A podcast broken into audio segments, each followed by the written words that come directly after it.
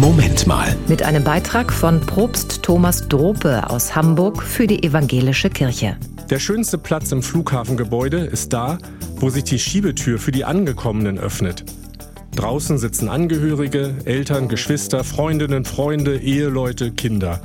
Sie hoffen jedes Mal, wenn sich die Tür aufschiebt, jetzt ist es die Person, auf die sie warten.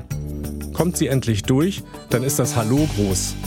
Wie schön ist das für die ankommende Person selbst, mit dem Reisegepäck in der Hand durch die Schiebetür nach draußen zu treten und wie ein Star willkommen geheißen zu werden. Mit offenen Armen empfangen zu werden und zu merken, die lieben mich. Es gibt kaum Schöneres im Leben als so einen Empfang. Für mich ein Bild für glückliches Leben. Irgendwie sind wir im Leben immer unterwegs, auf der Suche nach dem Ort, wo man zu Hause sein kann.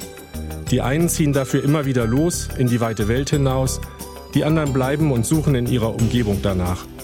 Die Sehnsucht bleibt in uns so oder so, im Leben endlich anzukommen, Heimat zu finden und dann ein für alle Mal hören und glauben können, du bist mein geliebter Mensch, ich freue mich so, dass es dich gibt.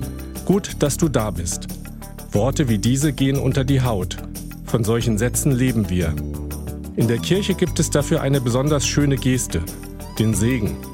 Der ist für alle da und erst recht für die, die sich in ihrem Leben nicht geliebt fühlen mit ausgebreiteten Armen sagt da jemand, Gott segne und behüte dich. Das heißt, du bist geliebt, im Leben willkommen, bei Gott zu Hause, überall. Das war ein Beitrag von Propst Thomas Drope aus Hamburg für die Evangelische Kirche.